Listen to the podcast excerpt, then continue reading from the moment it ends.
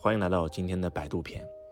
今天百度官方邀请周老师去做一场直播，百度给我们开屏广告，给我们首页的焦点资源位，所以周老师就接受了。而且这一次直播不是周老师一个人直播，百度说周老师，你看你是这个江湖派的老师，我再给你连麦一个当下学院派最顶级的一个金融大 V，跟你一起直播。那就是著名投行、著名金融人士，我们的吴小平老师。周老师一听到这个消息，特别特别的兴奋，然后非常用心的准备这场直播。当晚上直播的时候，有上百万人围观。啊，吴老师呢在百度直播了很多回，每次都是 PK 的时候都是冠军。那这一次呢，吴老师的这个言语也特别的犀利，刚开始把周老师打的是猝不及防，但是播到最后，周老师是百分之七十二的支持率，呃，算是赢了这个吴老师。那为什么会发生这么大的转变呢？其实我觉得是一场学院派和江湖派的一场较量。我还记得直播一开始，吴老师就开始怼我。啊，周老师，你这个眉毛肯定纹过，脸肯定化过妆，口红也涂了啊，鼻子有没有做我不知道，就开始对我人身攻击。我说是是是，前面您说的好。然后周老师，你是一个这个号称财商专家，初中都没有毕业，你还教财商，第一次见到我这么专业的人士，有没有心虚啊？你害不害怕呀？我说这吴老师，我真没有害怕，我长这么大从来没有害怕过。然后就就一直的这个攻击吧，我觉得这个挺好的，因为每个人都要各抒己见嘛，这个节目才好看。刚开始可能很多网友都觉得我们是这个演的，其实真不是，没有任何的台词对练。在此之前，我也不认识吴小平老师。呃，吴老师的观点是，啊，我的观点是，任何一个人，不管你的出身和学历怎么样，你可以通过后天的学习而让自己的命运发生改变。比如，你可以通过学习财商、学习怎么创业、学习怎么投资而改变自己的命运。吴老师的观点就是，寒门不可能出贵子。你的出身、你的学历、你的人脉，你能不能借助资本的力量，决定了你能否成功。然后，吴老师认为，周老师，你天天教别人梦想，人家本来做雇员做得好好的，因为有梦想了，所以辞职了，所以亏钱了；因为有梦想了，所以去创业了，亏了；因为有梦想了，所以去投资了，所以亏了。你就不应该让普通人有梦想。普通人就应该去在家里面好好上班，买买房，储蓄一下，买份保单，然后就应该这样。我听完还有一个词让我记忆深刻，普通人就应该安贫乐道。就讲到这句话以后，对我特别刺激。我说吴老师，如果全中国的所有的人都认命了，没有好的出身，没有好的学历，没有好的背景，就不上进了，就只能一辈子打工了。那这个国家经济怎么可能有推动呢？今天中国那么多民营企业家，我可以这样说，百分之九十以上的人他没有高学历，他没有高背景，他甚至也更不懂什么是资本的力量，也没有好的出身。那难道我们都不应该创业吗？难道我们都应该在家里坐吃等死吗？我是特别特别不认同这个观点。然后网友也是在评论区评论了很多，今天不让我们有梦想，明天不让我们呼吸了吗？然后周老师弟子群都炸锅了啊！然后很多很多的学生都在反映：难道如果按照吴老师讲法，我现在还在工地搬砖；按照吴老师的想法，我现在还在做一个普通的家庭主妇，而我今天通过创业，我已经实现了财富自由，我已经变成了千万亿万富翁，就在我们的学生群里面炸锅了，在这个百度的评论里面炸锅了，反响特别特别好。当讲到一个观点的时候，那可能吴老师就瞬间，他觉得，哎，可能确实，他这个观点不一定正确，那就是。当周老师讲到我一个顾客的案例啊，我说我有一个学生，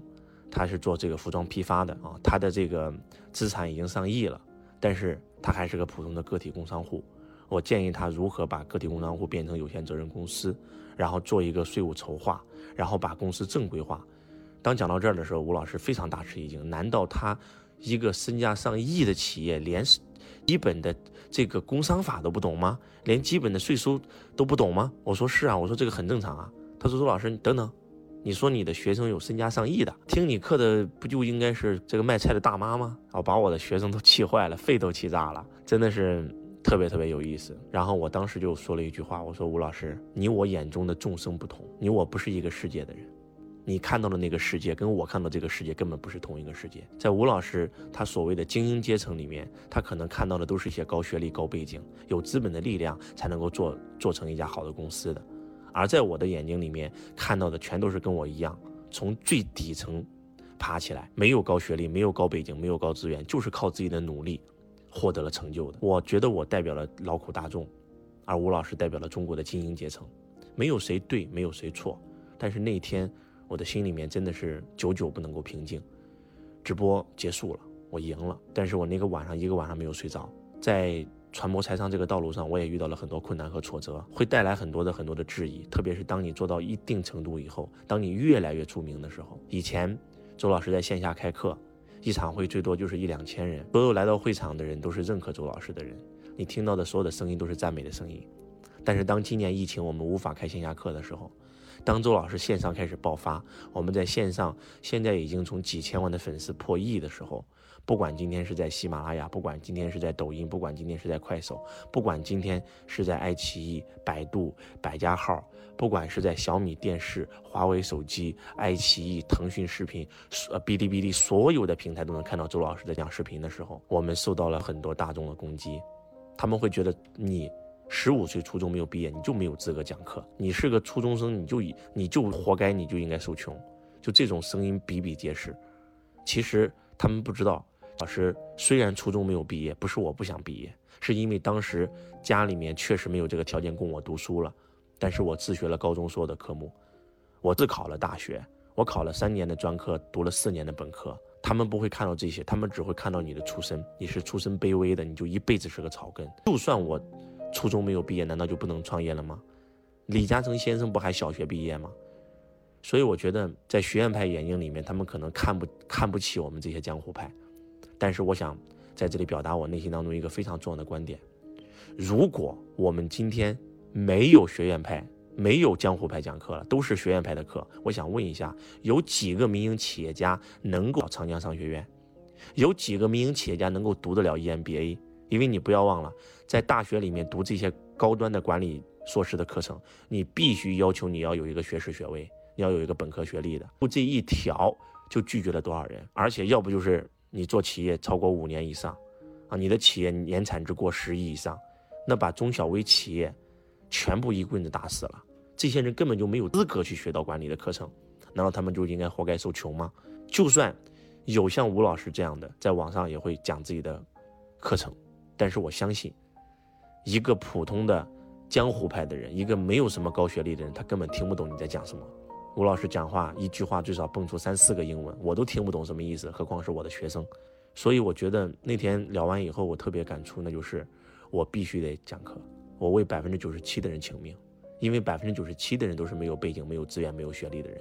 而那百分之三的精英阶层可以去上学院派的课，而我觉得百分之九十七的人就应该上我们这些江湖派的课。江湖派也可以称为实战派，因为我们是一刀一枪杀出来的。学院派也可以称为理论派。我也专门查了一下吴老师的履历，啊，吴老师做职业经理人，高考状元，读长江 EMBA，他非常的厉害，又进入投行的工作。但是吴老师的履历里面有一半都是在打工，而周老师的履历里面有一半都是在做老板创业。那换句话讲，就是